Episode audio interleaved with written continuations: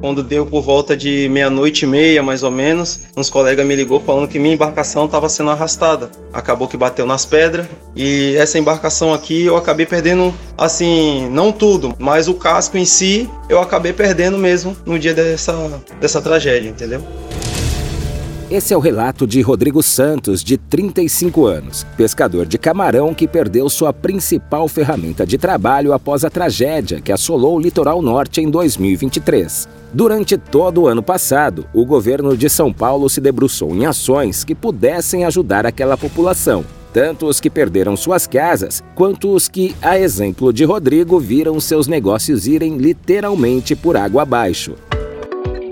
Com isso, foi criada, entre outras iniciativas, a linha de crédito emergencial para pescadores atingidos, por meio do Fundo de Expansão do Agronegócio Paulista. No caso de Rodrigo, o FEAP Litoral possibilitou a volta ao mercado de trabalho e o sorriso no rosto de alguém que antes não via uma luz no fim do túnel. Porque assim, você acaba reconstruindo o seu sonho de volta, entendeu? E tô indo, né? A ajuda do governo foi muito boa por causa disso, que eu consegui comprar algumas coisas para estar tá recomeçando tudo de novo. O governo estadual também agiu para socorrer comerciantes afetados pelas fortes chuvas de 2023. Por meio da Desenvolve SP, foram liberados 200 milhões de reais em linhas de crédito com taxas especiais. Um desses comerciantes é Tiago Couto, que tomou um susto ao olhar o saldo de sua conta após cair o recurso. Emocionado, Tiago relata que o dinheiro chegou em boa hora e salvou os negócios da família.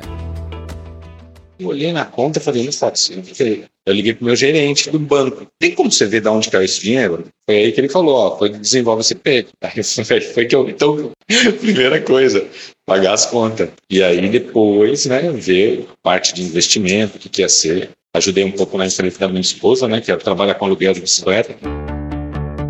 As linhas de crédito emergenciais foram apenas uma das frentes de atuação da gestão estadual para amparar os prejudicados pelas chuvas. Os moradores desalojados após os deslizamentos foram recebidos em abrigos provisórios e, em fevereiro de 2024, passaram a receber as chaves do lar definitivo. Foram mais de 700 unidades construídas nos bairros de Maresias e Baleia Verde, com investimentos de 260 milhões de reais.